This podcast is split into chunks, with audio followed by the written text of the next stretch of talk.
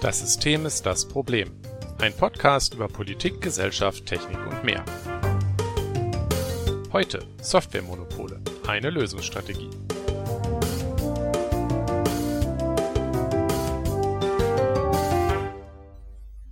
Schön, dass ihr alle da seid. Willkommen zurück zu unserem Podcast. Ja, hallo. Ähm, hallo Nikolas. Hallo Jonas. Ja, wie immer wollen wir, denke ich, anfangen mit aktuelles Zeitgeschehen. Wir können nicht hier sitzen und nicht über aktuelles Zeug reden. Eine Aufnahme der aktuellen Situation ist immer ganz wichtig, denke ich. Ja, was ist denn Ähm, heute passiert? Irgendwie war heute ja, ein, genau, ein Tag denn- voller Shitposts. Ja, es war Tönnies hat einfach- geschitpostet, habe ich gehört. Ja, Tönnies war wieder gut. Tönnies hat wieder klasse Sachen gemacht. Das war ein richtiger Heilsbringer. Ich weiß gar nicht mehr wo. Irgendein ein Schlachthof ist Emsland, ja. Ja, natürlich, da ist ja Tönnies ähm, und sein netter Laden. Aber Tönnies kann natürlich nichts dafür, dass da jetzt ein Ausbruch in seinem Schlachthof war. Das war völlig unvorhergesehen. Konnte ja niemand ahnen. Konnte man, hat man ja noch nie gesehen. Das war jedenfalls ein sehr guter Shitpost, würde ich sagen. Ja, vor allem, äh, wenn man sich überlegt, dass äh, Corona ja aktuell wieder sowieso hochgeht und äh, Auch guter Shitpost. und ähm, ja, zum Beispiel, also äh, ich habe jetzt heute gelesen, Köln als Großstadt hat jetzt ähm, erstmals Maskenpflicht im äh, öffentlichen Raum. Und zwar Ach, in der draußen? Fußgängerzone. Ja, Fußgängerzone und Altstadt. Also so, das ist das gleiche. Also so halt an Orten, wo man den Abstand nicht halten kann, auch draußen tatsächlich jetzt mit Maskenpflicht. Ähm, ja, ich freue mich. Ähm, Mhm. Aber Köln hat auch massiv hohe Zahlen, also das sollte man nicht vergessen, die sind da wirklich, wirklich schlimm. Ah, Ähm, ja. Aber ich glaube auch, dass es kommt, das, das wird auf uns alle zukommen. Ähm, ich befürchte wieder Schlimmes und ich befürchte wieder, dass ich bald schon wieder kein Klopapier mehr kaufen können werde, ja, ähm, weil Leute wieder irre sind. ja, äh, ich glaube leider ja, dass die Heime nicht mehr mit Klopapier gesättigt sind. Aber ich bin Ja. da auch bei der ersten Welle ganz gut ohne äh, Hamstern ausgekommen, muss ich sagen. Ich habe halt irgendwann eine Packung gekauft. Das habe ich dann benutzt und da habe ich halt irgendwann wieder eine Packung gefunden. Und das ist ziemlich wahnsinnig, wie das funktioniert hat. So als, ja, ja, ich bin auch erstaunt, dass nicht alles auf einmal leer war. richtig krass eigentlich. Wenn man, wenn alle eine Packung kaufen, dann ist es nicht leer. Alles normal so Packung Klopapier kaufen, wie wenn sie das auch normal tun würden. Wahnsinn dann eigentlich. Das. Komisch. Boah, man könnte meinen, dass äh, die äh, Unternehmen, die das verkaufen, irgendwie so Computerprogramme im Hintergrund laufen haben, wo das dann äh, hinterlegt ist, wie viel Klopapier braucht man eigentlich pro Woche Ja, ich, ich würde würd die Anzahl ne? an Computern da nicht überschätzen, aber es sitzen zumindest auch noch Menschen da mit Zetteln. Die sehen alle, Lagerbestand geht runter, ja, dann müssen wir Ja. mal wieder Neues kaufen. Ah, ansonsten habe ich festgestellt, dass Produktionsmittel teuer sind. Ich glaube, das ist so das, Ja. das war so das Problem, dass, dass die bisherigen Revolutionen nicht festgestellt haben. Also ich, ich glaube, dass, da müssen die drauf achten. Wenn man in Zukunft nochmal irgendwie eine kommunistische Revolution oder so machen will, dann müssen die bedenken, dass die Produktionsmittel teuer sind. Ich glaube, dann hat sich das mit dem Kapitalismus ganz schnell erledigt. Ja. Ob das jetzt gut ist, ist eine andere Frage, aber da kommen wir gleich noch zu. Was für, was für Produktionsmittel wolltest du denn erwerben? Ach ja, Also, danke, ich danke Jonas für die Frage. Ich bin jetzt neuerdings im, im, im, im Nähfieber, weil ich äh, angefangen habe, Masken zu nähen und das hat irgendwie Spaß gemacht. Und jetzt träume ich davon, mir alles andere zu nähen und damit reich zu werden, aber hm, weiß ich nicht. Vielleicht sollte ich mich beim Reichwerden lieber auf andere Sachen konzentrieren. Ich meine,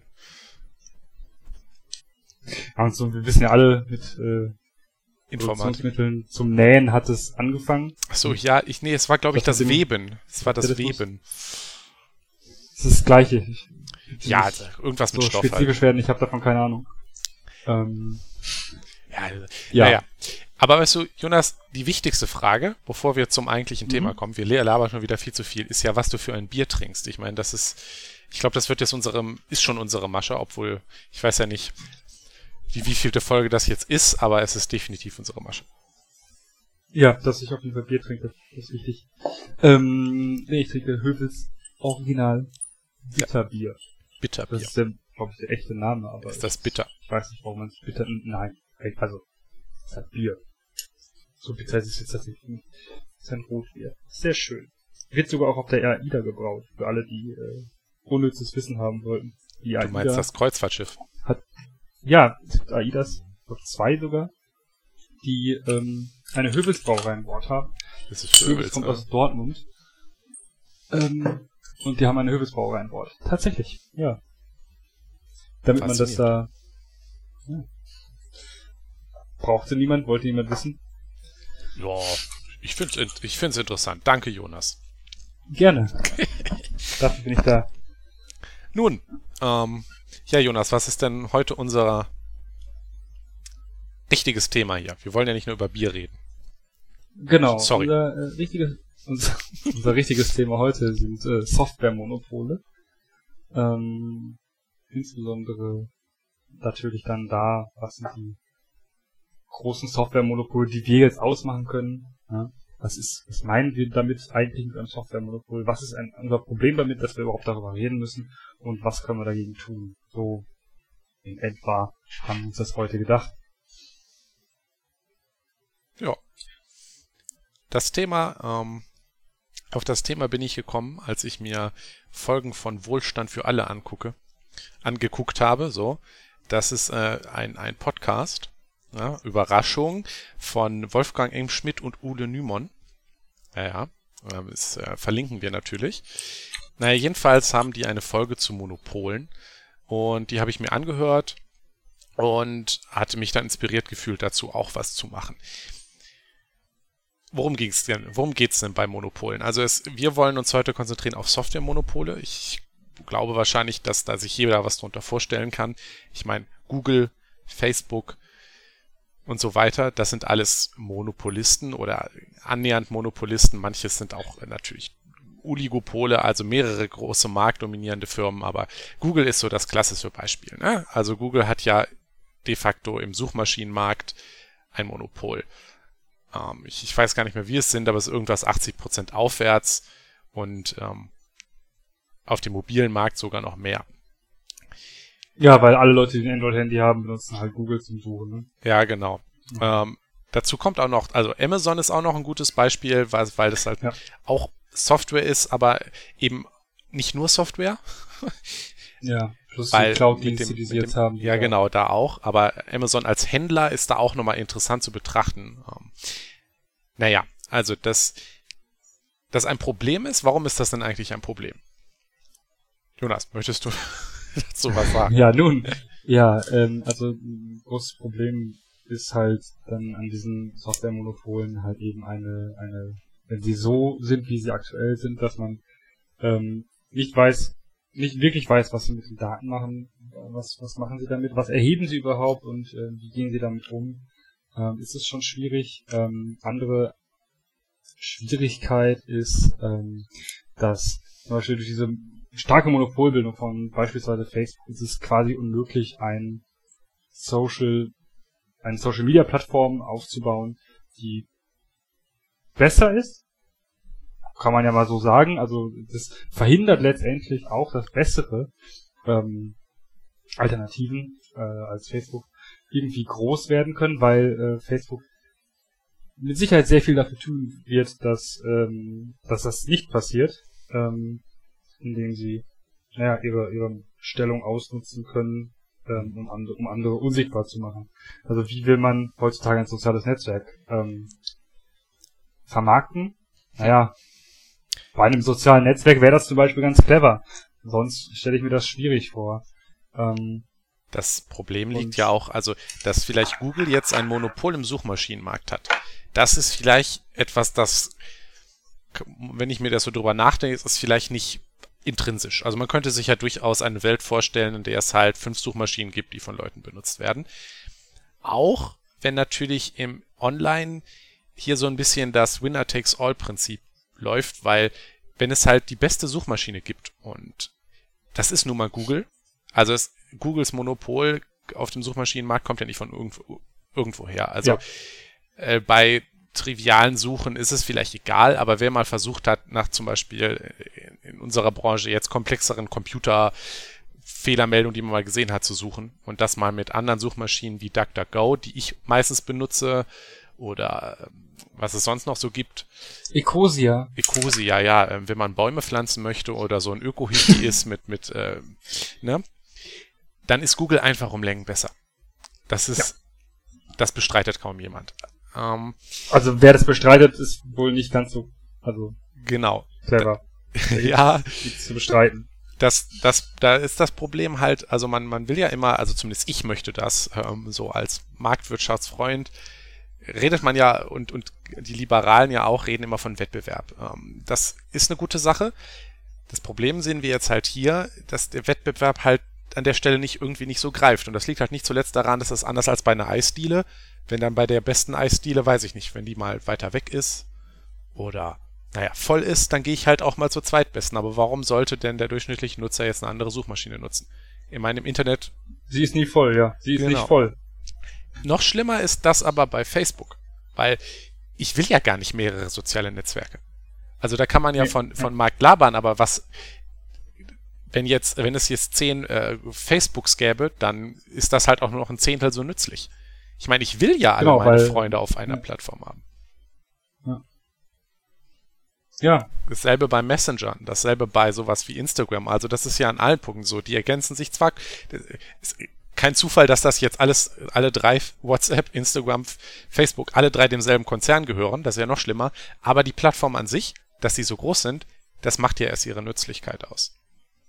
Ja, also ähm, da muss man halt einfach nur mal äh, ja drüber nachdenken, dass da einfach gar kein Markt existieren, also gar kein wirklicher Markt existieren kann. Ja, ähm, der Punkt ist, das kann.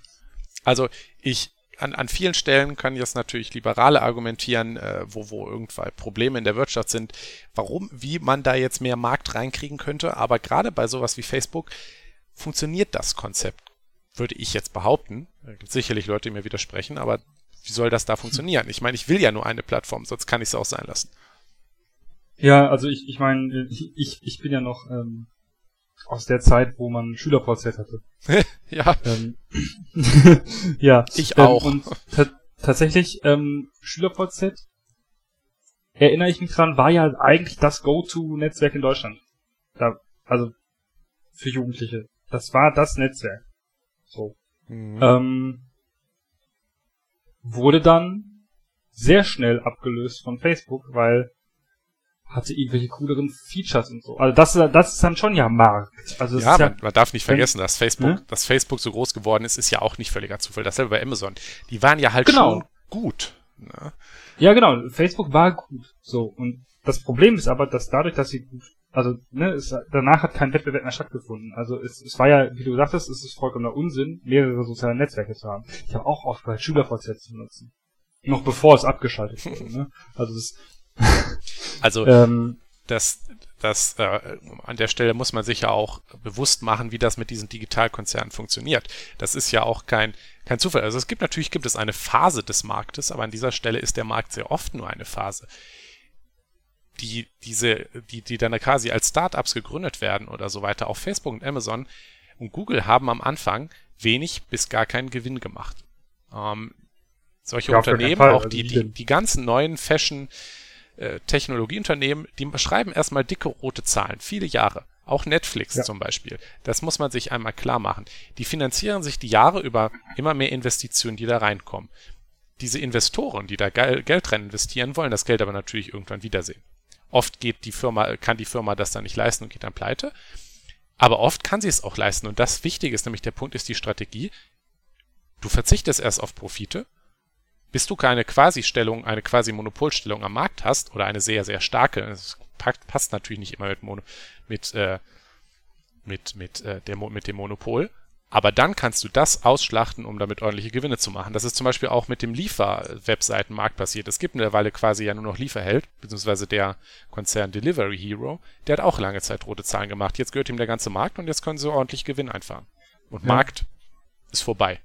Und es ist, äh, genau, bei, ähm, da ist es tatsächlich so ein, so ein ganz wichtiges Thema. Da war ich auch lieber sehr überrascht, dass ähm, Liefer, hält, von Lieferando gekauft wurde und das gehört dann zu Delivery Hero und Deliveroo gehört übrigens auch zu Delivery Hero. Ja, Also, es ist komplex.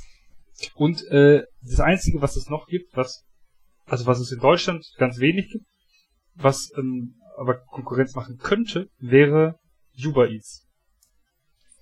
Ach, das Uber gibt's jetzt bei uns tatsächlich schon. In, in Oder Berlin, kommt's noch? Wenn ich mich, Ach, in Berlin, Berlin, ja. wenn ich mich richtig sind eh also Berlin Hipster. natürlich, natürlich in Berlin, wo sonst. aber äh, ähm, nee, aber ähm, ich das das, das ich glaube, die kommen auch nicht, weil warum? Also warum soll jetzt jemand, ne, so sollte jetzt ein Restaurant sagen, nö, ich komme jetzt auch zu Uber Eats und habe dann noch ein weiteres, so ein weiteres Tablet dabei mir rumstehen, weitere App auf dem Tablet, was da steht und nehme dann darüber auch noch Bestellungen an. Wäre ja Unsinn. Ja, das, Ja. das ist halt auch wieder der Netzwerkeffekt, weil es sind halt alle Kunden Genau. jetzt eh auf Lieferheld. Ähm, Das ist auch egal, ja. genau, und wenn- Genau. also, man kann jetzt natürlich, also parallel anbieten, hilft dir nix. Äh, und dich Lieferheld zu verweigern, kannst du halt auch gleich dann deinen Laden dicht machen. Weil sind ja alle Leute Ja. da drauf. So, So, und äh, jetzt mit Corona hat man gemerkt, man muss liefern. Und wo geht man dann hin? Da wo die Kunden sind. Da, wo es am einfachsten ist und wo man, wo, wo, wo du gefunden werden kannst. Ja?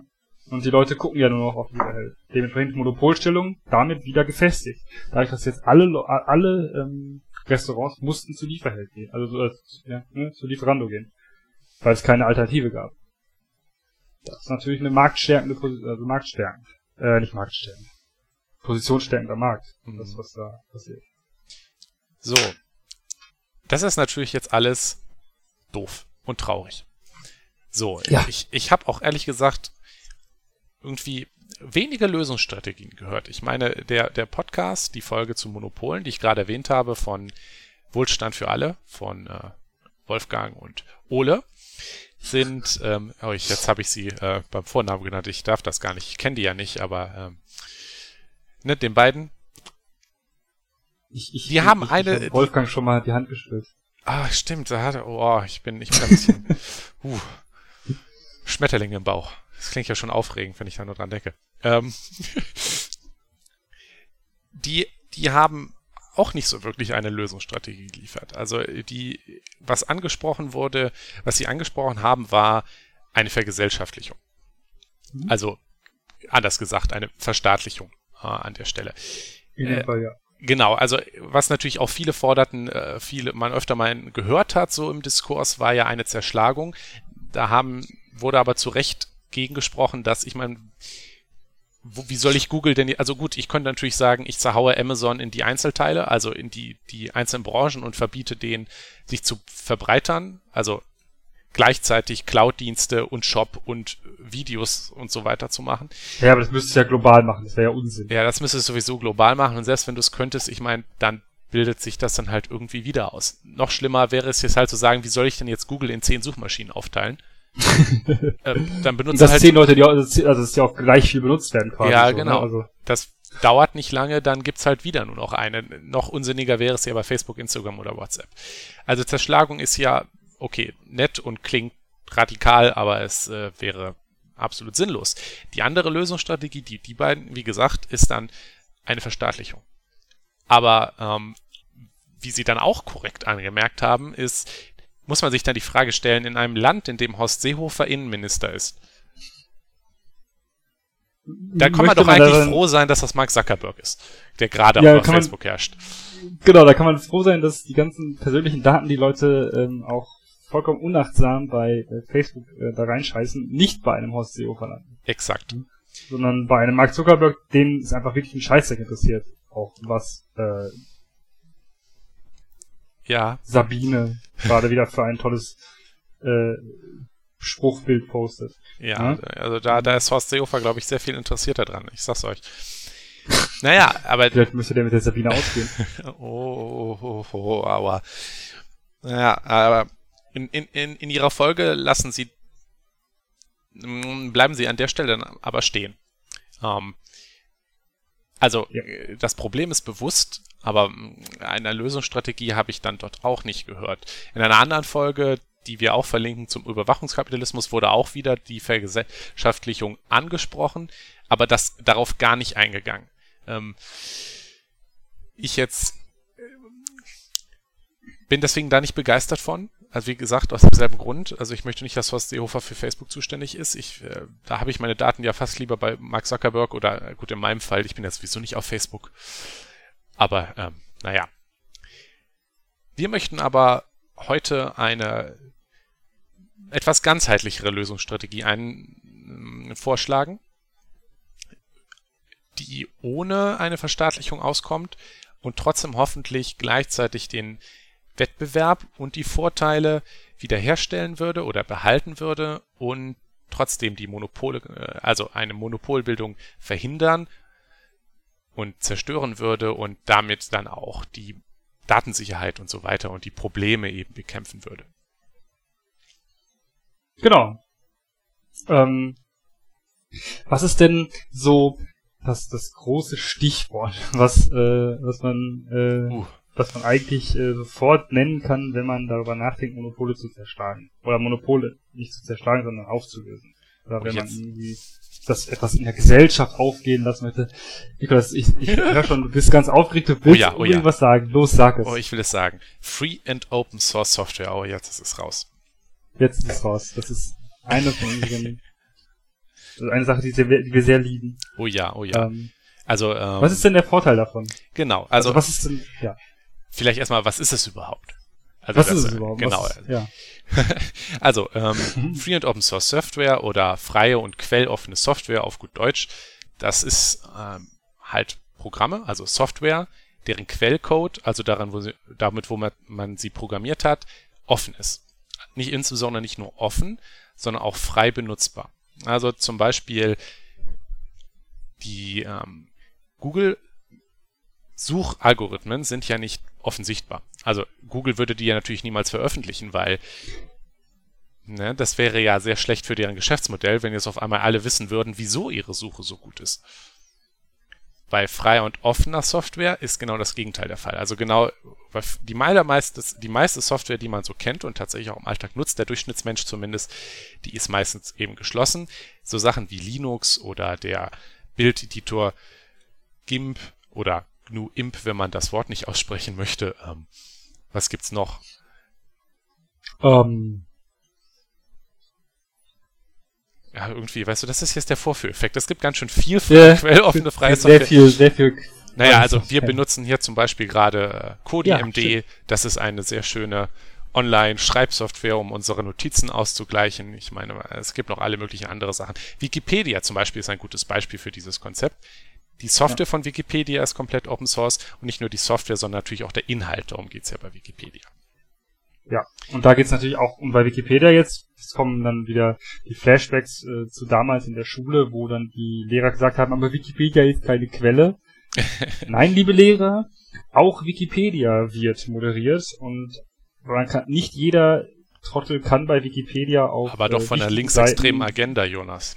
Ja, so ist das. Äh, welcher, welcher Podcast war das nochmal? Irgendwas hatte ich da letztens nochmal gesehen. Das war ganz toll. Ja, ähm, also auch Wikipedia ist ähm, so Kontro gegenseitiger Kontrolle unter, unterzogen. Und das ist auch ein Demokratischer Punkt. Kontrolle. Um Demokratische Kontrolle. Stichwort ganz, äh, zu erwähnen.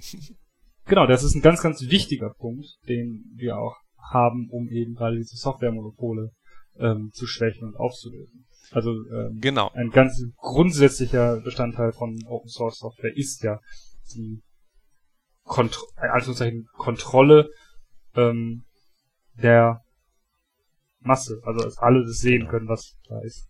Also ähm, es ist nicht streng genommen äh, eine Voraussetzung dafür, dass eine Software frei, also FOSS genannt wird, kurz für Free and Open Source. Das äh, nutze ich jetzt mal, um es nicht immer so lang zu haben. Ist es, dass der Entwicklungsprozess auch in der Öffentlichkeit stattfindet. Also ähm, zum Beispiel ein ganz gutes neues Beispiel, da kann man, es ist die Corona-Warn-App. Ja. Die Corona-Warn-App ist nicht nur der Quellcode offen, das heißt, übrigens installiert euch die, ja.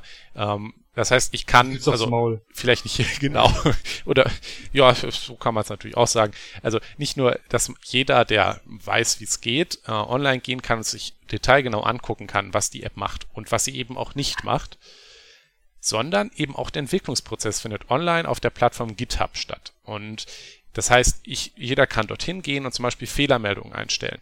Fehlermeldungen werden auch dort in der Öffentlichkeit diskutiert. zum Beispiel, letztens war wieder in den Medien, also schon wieder ein bisschen länger her, irgendein Fehler und ähm, die Tagesschau hat so äh, nach Recherchen der Tagesschau wurde dies, dieser Fehler seit Monaten schon bekannt. Ja, der war die ganze Zeit öffentlich und es hatten irgendwie hunderte Entwickler dort ihre Meinung. Naja. Der Punkt ist, ja. dass die Entwicklung komplett offen stattfindet. Auch externe Leute zum Beispiel können an, an den Projekten teilnehmen und natürlich auch die Projekte abspalten. Das ist bekannt als Forken. Mhm. Das hat jetzt mehrere Vorteile. Einmal zum Beispiel wie in Wikipedia auch, ist die Kontrolle so demokratisch. Ja, auch Entscheidungen, die das Projekt trifft, das natürlich von Projekt zu Projekt unterschiedlich, wie das gemanagt sind, finden unter Zunahme der Community statt. Und wenn ich nicht zufrieden bin damit, was ein Projekt macht, dann forke ich es. Und das ist der Knackpunkt. Wenn nämlich jetzt Google Open Source wäre, also deren äh, Algorithmen Open Source wäre, dann würden ja jetzt drei, könnte ich jetzt hingehen und auf den Fork-Button klicken und die ganzen Privatsphäre-Cloud-Features rauseditieren. Ja. Und dann müsstest du vielleicht, müsste man sich dann überlegen, okay, sind dann, gehen dadurch irgendwelche Features verloren, ja, oder muss ich dann, kann man das gegeneinander abwiegen? Das ist dann so eine gewisse demokratische Kontrolle. Genau, und das könnte ich, ein, könnte öffentlich stattfinden.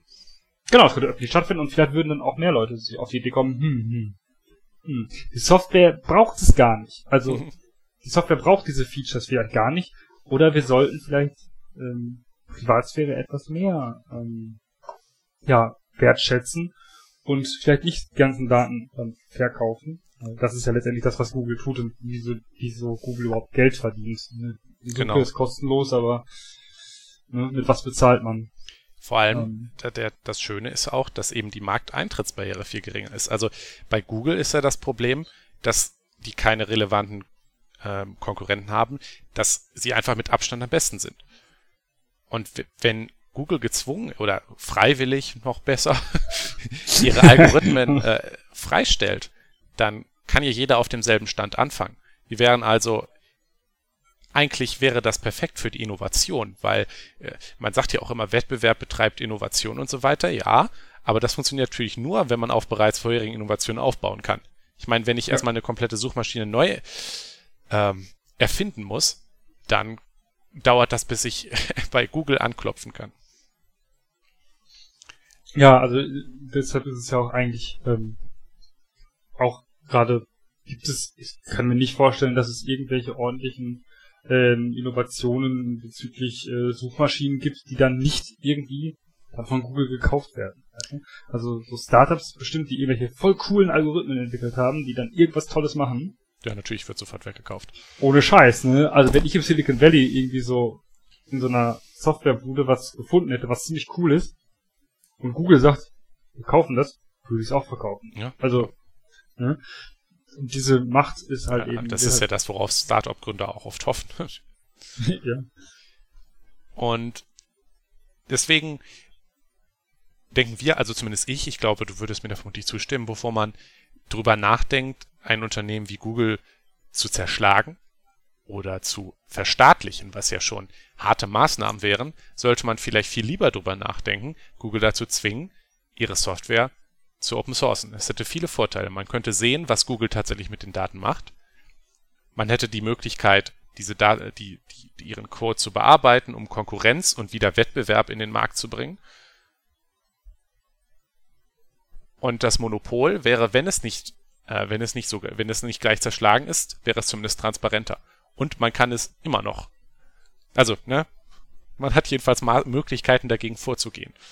Auf demokratische Weise, ohne dass man gleich daran gebunden ist, dass ein Horst Seehofer davon ist. Weil im Zweifel mache ich mir halt mein eigenes Google.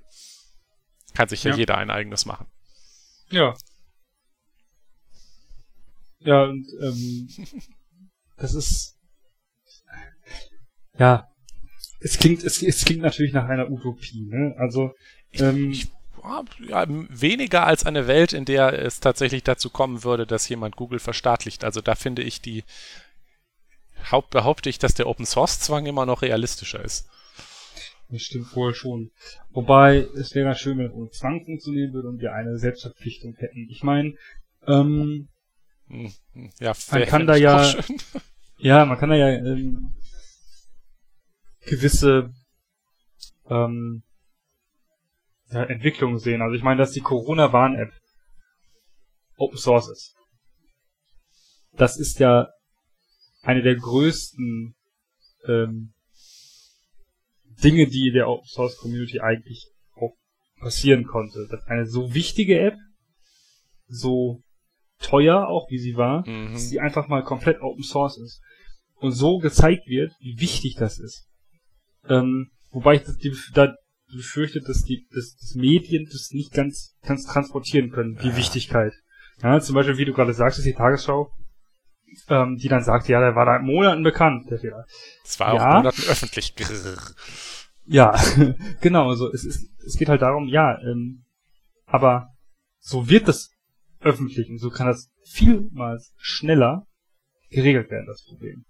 Ähm, wie oft gibt es irgendwelche ähm, ja, Critical Vulnerabilities, die irgendwie nach ähm, nach einer Zeit von, von sechs Monaten nicht reagieren der Entwickler dann öffentlich gemacht werden, weil ne, es hat sich niemand drum gekümmert.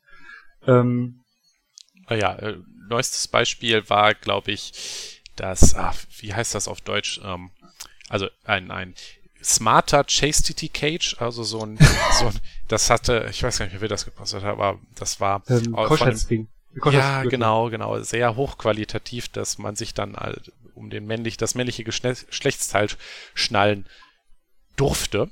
Und äh, da gab es dann eine App zu und dann konnte ein vertrauter Partner das dann schließen und äh, wieder entriegeln oder halt auch jeder, wie sich dann später rausgestellt hat. Ähm, das es sind auch äh, wäre auch interessant für eine Ransomware. Ähm, ja, boah, stimmt. Warum bin ich doch Stell dir vor, du kriegst dann so ein Pling in die App. Ähm, hier Bitcoin, ich möchte 5000 Euro oder dein Penis ist für immer abgeschlossen. Ja. Äh, das wäre mit Open Source so nicht passiert. Nee, vermutlich nicht. Also zumindest wäre das, hätte das nie jemand, ähm, ja, dieses Produkt herausgegeben, Open Source mit einer solchen ja, also, also das ist ja amateurhaft gewesen. Der, der, der also knackende Punkt war ja auch, dass die Firma nach, also die Sicherheitsforscher, die das entdeckt haben, waren, sind mehrfach zu denen gegangen und die haben gesagt, wir fixen das bis X und dann haben sie es doch nicht gefixt. Ja, das ist ja der reguläre Weg, der dann gegangen genau. wird von, von Whitehead-Hackern, also die Guten, die dann ne, solche Sicherheitslücken finden und dann auf die Firmen zugehen, die das Problem haben und ähm, machen das dann öffentlich irgendwann. Aber meistens erst nachdem es ähm, naja, behoben ist oder wenn die Firma nicht reagiert. Genau. Um zu sagen, okay Leute, wir, ihr hattet jetzt ein halbes Jahr Zeit, ihr habt es nicht gemacht. Jetzt wollen wir, dass die Sorry, Leute. das wenigstens erfährt.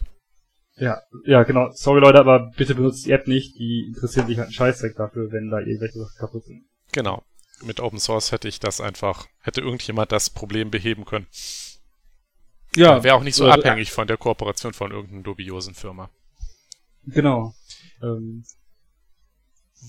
worauf ich gerne noch eingehen würde, wir haben ja gar nicht mehr so ewig Zeit, ne? Wir müssen uns ja ein bisschen ranhalten hier, ist aber der, der zweite Komplex. Weil die eine Sache ist es zu sagen, okay, Google mach Open Source, dann haben wir, mhm. können wir einfach Google 2 aufmachen. Das ist ja die eine Sache. Aber wir haben ja vorhin selber das erwähnt, was das zweite Problem ist. Ich meine, Facebook. Selbst wenn wir jetzt Facebook dazu zwingen würden, ähm, all ihren Code Open Source zu machen, ist es ja immer noch Kacke, weil niemand will ein zweites Facebook. Also ich meine, das ist, hat seine Nützlichkeit ja erst dadurch, dass es nur eines gibt. Ja. So, und das ist aber, also da möchte ich ein, äh, ein Beispiel nennen, nämlich Git. So, äh, Git ist in der, in der Softwarewelt, unter anderem auch in der Open Source Welt, eine Software, die man nutzt, um Programmcode mit anderen Programmierern zu teilen, um es einfach zu sagen. Hm? Und tatsächlich hat sich hier auch ein, eine, ein kleines Oligopol ausgebildet. Es gibt GitHub und es gibt GitLab. Und das sind die beiden großen Anbieter für äh, Git. Aber der Punkt ist, Git selber ist ein offenes Protokoll. Und das hat dazu geführt, dass es eben zwar GitHub und GitLab als größte gibt, aber immerhin gibt es auch viele kleine, die man auch gut nutzen kann, weil Git ist nämlich plattformübergreifend kompatibel. Das Protokoll selber ist offen, Jeder kann also ohne Probleme eine eigene Git-Plattform machen und deswegen gibt es auch noch relativ viele kleine, die auch von einigen Leuten genutzt werden. Also es gibt Gitti, es gibt Gox, es gibt Cgit und so weiter und so fort.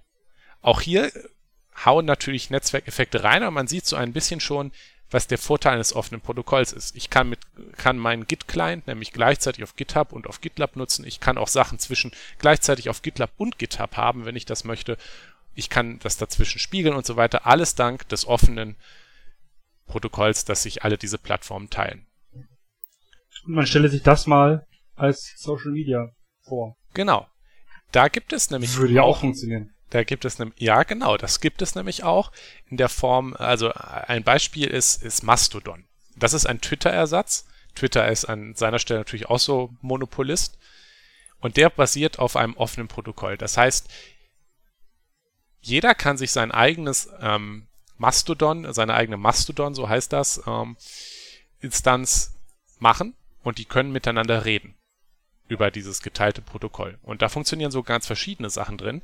Also nicht nur etwas Twitter-ähnliches, sondern auch etwas Instagram-ähnliches funktioniert alles über dieses eine Protokoll, die miteinander reden können. Und wenn ich nicht glücklich bin mit der üblichen Mastodon-Software, dann entwickle ich halt eine neue, die trotzdem mit allen anderen, die Mastodon benutzen, reden kann weil es über ein offenes Protokoll geht. Oder äh, der Messenger Matrix. Das ist auch Matrix, das offene Protokoll. Der übliche Client ist zwar Element, der ist aber kacke.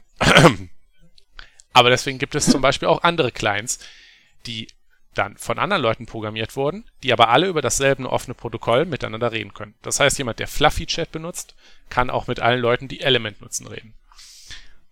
Und wenn man jetzt sich sowas für Facebook vorstellt, dann wie du gerade schon gesagt hast, dann wäre das doch eigentlich schon ziemlich geil.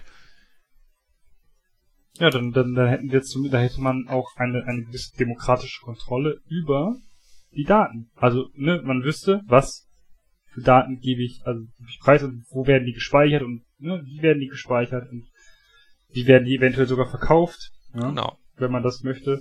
Und man kann auch, also dann würde es mit Sicherheit dazu kommen, dass man sagen kann, nö, ich möchte gar nicht, dass meine Daten verkauft werden. Ja? Und das, was ähm, du ja ähm, vorhin schon erwähntest, dass äh, wie soll ich denn jetzt ein neues soziales Netzwerk aufmachen, würde sich ein zumindest teilweise auflösen, weil meine ich nur, wenn ich mein neues soziales Netzwerk damit bewerben kann, dass du genauso wie vorher mit den Leuten auf Facebook weiter reden kannst.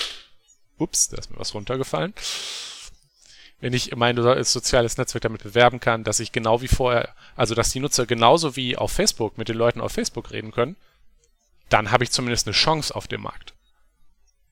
Ja, genau. Also wenn man, ja, wenn man jetzt zum Beispiel sagen könnte, okay, Facebook macht eine offene Schnittstelle.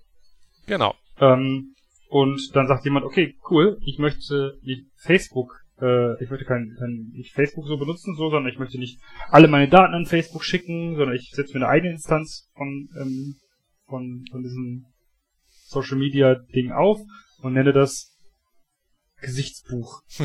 So. mm, ja? Kreativ. Kreativ, ich weiß. Äh, nenne das, äh, nenne das Gesichtsbuch und ähm, entscheide aber selber, welche Daten schicke ich denn wirklich an Facebook. Ähm, das wäre doch was richtig, richtig Schönes. Das wäre richtig. Dann wäre dieses Monopol ähm, zwar vielleicht nicht komplett gebrochen, ja? weil es würde ja immer noch irgendwie die Firma Facebook geben, die für, sagen wir, sagen wir dann noch 80% der User ähm, ihre Facebook äh, App hat. Ja? ja, klar. Die würden natürlich immer noch Geld damit verdienen. Aber wir hätten zumindest etwas geschafft, und zwar das wäre, dass wir ein bisschen demokratische Kontrolle haben. Wenn jetzt zum Beispiel Leute ihre Facebook-Konten nicht verlieren wollen, weil Facebook was ganz Blödes macht. Facebook sagt, okay, ähm, wir schicken all eure Bilder ähm, an die Vereinigten Staaten von Amerika und äh, tja, ich äh, glaube, das passiert in etwa schon so. Ja. mir, mir ist nichts eingefallen, was, nie, was, was noch nicht passiert. So, dementsprechend, ja, das ist, ähm, das ist erschreckend, oder? ja, genau. Und ähm, wir machen halt, was wir wollen. Haha, edgy. Und die Leute wollen aber trotzdem weiterhin ein, ein soziales Netzwerk haben. Die wollen weiterhin das haben, wo sie ihre Fotos haben, wo sie ihre Freunde haben, ihre Kontakte haben. Ähm, und könnten dann einfach sagen, oh, gut, gut, dann suche ich mir jetzt halt einen anderen Provider für das Gleiche und migriere quasi mein Konto von, von, von Facebook zu Gesichtsbuch. So. Und kann trotzdem aber noch mit meinen Freunden reden. Man hat also Genau, zumindest die die Möglichkeit, also quasi so ein bisschen wie, naja, ähm, man, man, man reißt quasi die Berliner Mauer nieder und dann reden die Leute den Rest mit den Füßen. Das fand ich jetzt, das finde ich einen sehr schönen Vergleich. Ja, Ähm, also quasi abstimmen mit den Füßen. Also im Zweifel hat man die Möglichkeit, irgendwo anders hinzugehen. Was man jetzt zwar auch hat, also könnte, also ich, kenne ja auch Leute, die dann so argumentieren, es zwingt dich ja niemand auf Facebook zu sein. Korrekt tut es mir nicht. Ich bin da ja auch nicht, weil es Krebs ist, aber wenn man Social Media benutzen möchte, hat man halt doch schon quasi keine andere Wahl, als die Monopolisten zu nutzen. naja, Und das also könnte man- abstimmen mit den abstimmen mit den Füßen muss man sich halt auch leisten können, ne? Also, Ja, ja, also in dem Fall wäre halt die Barriere aber trotzdem sehr, äh, trotzdem relativ gering. Weil du kannst ja, ja, trotzdem da könntest du könntest genau halt Facebook benutzen oder nicht. Ja, wenn, wenn man halt die, das offene Protokolle hat, kannst du halt auch Alternativen nutzen. Ja, genau, aber aktuell ist die Alternative Facebook oder nicht. Genau, und das ist halt Ich mein- schon so nicht so wirklich fairer Wettbewerb. Ja, wenn ich schon mal darüber nachdenke, wie schwierig es äh, halt war am Anfang, als ich von WhatsApp auf Telegram gegangen bin. Mhm. Zum, meist zum Kommunizieren. Ähm, wie schwierig das war, ähm, Leute davon zu überzeugen, das auch zu tun. Ja, So. und dann stellt man fest, Das dass ist, Telegram glaub doch ich- auch nur so ein irgend, irgendein komischer Russe aus Dubai ist, der auf seinem Telegram-Kanal esoterische Sachen über, wie er seinen äh, Körper reinigt, mit Fasten postet. Ähm, von dem man dann hoffen muss, dass er nicht irgendwann sich doch entscheidet, die, die Schlüssel irgendwie rumzuschmeißen, wovon ich nicht ausgehe. Aber dann, dann wechselt man auf Matrix und dann ist alles viel besser, I guess. Genau, Matrix Hoffentlich ist nämlich sehr irgendwann. gut. Ja. Tatsächlich gut. Das, das hat zum Beispiel bei, bei dir hat es, bei dir geklappt. So, wir beide kommunizieren inzwischen nur noch über Matrix. Ja, es ist endlich äh, verschlüsselt und so. Ich bin ganz begeistert. Hat auch lang genug gedauert. Meine Ja. Eltern auch mittlerweile. Ähm, Tatsächlich. ja, die habe ich da hingekriegt. Das war ein bisschen anstrengend, weil es ist alles noch nicht noch so. Äh, äh, es ist alles super toll vom, vom Benutzererlebnis her. Es gibt null Probleme. Ähm, sehr benutzerfreundlich. Alles. Auf deiner eigenen Matrix-Instanz. Ja. Genau. Klasse. Genau, also die läuft ja sogar hier direkt. Ich äh, streichle jetzt den Server, auf dem das läuft. Sehr hochwertig. Ja, guck. Also es gibt Hoffnung, ja. Es gibt ja Beispiele. Vielleicht folgen einige vielleicht irgendwann den tollen leuchtenden Beispielen von offener Software, die, naja, uns irgendwie von diesem Monopol, von diesen Monopolen befreit. Bevor, ähm, bevor wir noch einmal zusammenfassen, würde ich vielleicht gerne noch einmal ehrlich zugeben, dass das natürlich keine Alllösung ist. Ich meine, wir haben ja auch noch Amazon genannt.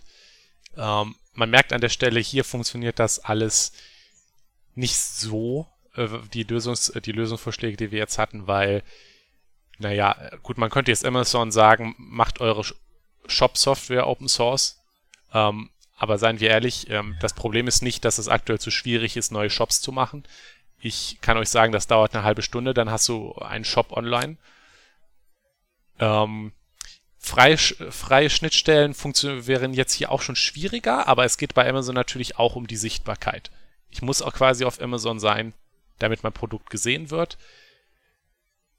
Wie man jetzt hier vernünftig eine Schnittstelle umsetzen sollte, das äh, wird natürlich alles schwieriger. Aber trotzdem denke ich, dass das ein guter Ansatz ist, um zumindest anzufangen, an vielen Stellen Softwaremonopole einzuschränken und ein bisschen in die Schranken zu weisen. Und das tatsächlich von einer Sicht äh, oder von, von, von den KonsumentInnen selbst, ja. Genau, Ähm. quasi Grassroots von oben, von unten nach oben, demokratisch und ohne dass Horst Seehofer darüber Chef ist anschließend. Ohne dass Horst Seehofer ein Facebook hat, auf dem er Bilder von seiner? Modelleisenbahn postet. Nein, Modelleisenbahn. Ach so, ja, ähm, wo, wo Ja. wenn wenn wenn es dann ein besonders schlechter Tag zwischen der CDU und CSU war, äh, die Figur von der Angela Merkel auch mal auf die Schienen legt. Das kann ich mir bildlich vorstellen. Tatsächlich. Ähm, soll ich noch einmal kurz zusammenfassen, was unsere Lösungsstrategie ist? Ja. Ja, Okay. Bitte. Also, man kann das, glaube ich, ganz gut in, in drei Punkte zusammenfassen. Nämlich einen einfachen, in Anführungsstrichen einfachen, nämlich die offenen Schnittstellen. Äh, soziale Netzwerke könnte man dazu verpflichten, eine demokratisch ausgeklügelte Sozial eine Schnittstelle einzurichten, über die äh, konkurrierenden Netzwerke und Softwares damit interagieren könnten, so dass es möglich wäre, zwar quasi ein Gesichtsbuch aufzumachen, auf das Leute dann nutzen können, ohne aber, dass sie auf ihre Kontakte auf Facebook verzichten müssen, weil die beiden nämlich interagieren können über besagte Schnittstelle. Eine mittler, mittelschwere Maßnahme wäre jetzt zusätzlich oder nebenbei Anbieter, also Softwaremonopole dazu zu zwingen, ihre Software zu open sourcen, so dass es möglich ist, diese Software einmal zu sehen, damit die nicht mehr alles machen können, ohne dass man halt weiß, was ist, einfach für Transparenz. Und zusätzlich es möglich ist, Konkurrenten, Konkurrenten überhaupt in den Markt einzuführen, weil Google ist die beste Suchmaschine. Wenn man die möglich, hm. wenn man Google dazu zwingt, den Code Open Source zu machen, hat man die Möglichkeit, auch wirkliche Konkurrenten in den Markt einzuführen. Und ja, habe ich vorhin drei Punkte gesagt? Ja, ich, hab, ich hatte hier in meiner Liste einen dritten Punkt stehen, der war aber gar nicht ernst gemeint. Man kann es natürlich äh, alles noch in Genossenschaften überführen, aber das ist, glaube ich, ein Thema für eine andere Folge. das wäre dann der schwierige Punkt, ja. Hm, ja. Der Punkt mit den Genossenschaften wird äh, wahrscheinlich sehr schwierig. Ja, ähm, fürchte ich auch. Aber wie gesagt, äh, andere Folge. Andere Folge. Es kommen bestimmt noch ein paar. Oh ja, ich hoffe. Ich hoffe auch. Gut, dann würde ich sagen, danke fürs Zuhören. Danke fürs Zuhören. Wir ähm, hoffen, wir haben gerne, euch zum Nachdenken gebracht. Ja, und gerne diskutieren auf, auf dem Forum. Ja, genau. Das ist natürlich Niklas, auch nochmal. Du mal? Ja, genau. Forum.eisfunk.com. Sehr gut, sehr gut. Ist natürlich auch verlinkt. Eure Meinungen hören wir sehr gerne. Kommentare auch. ja. Gut. Tschüss. Schön und bis zum nächsten Mal. Tschüss.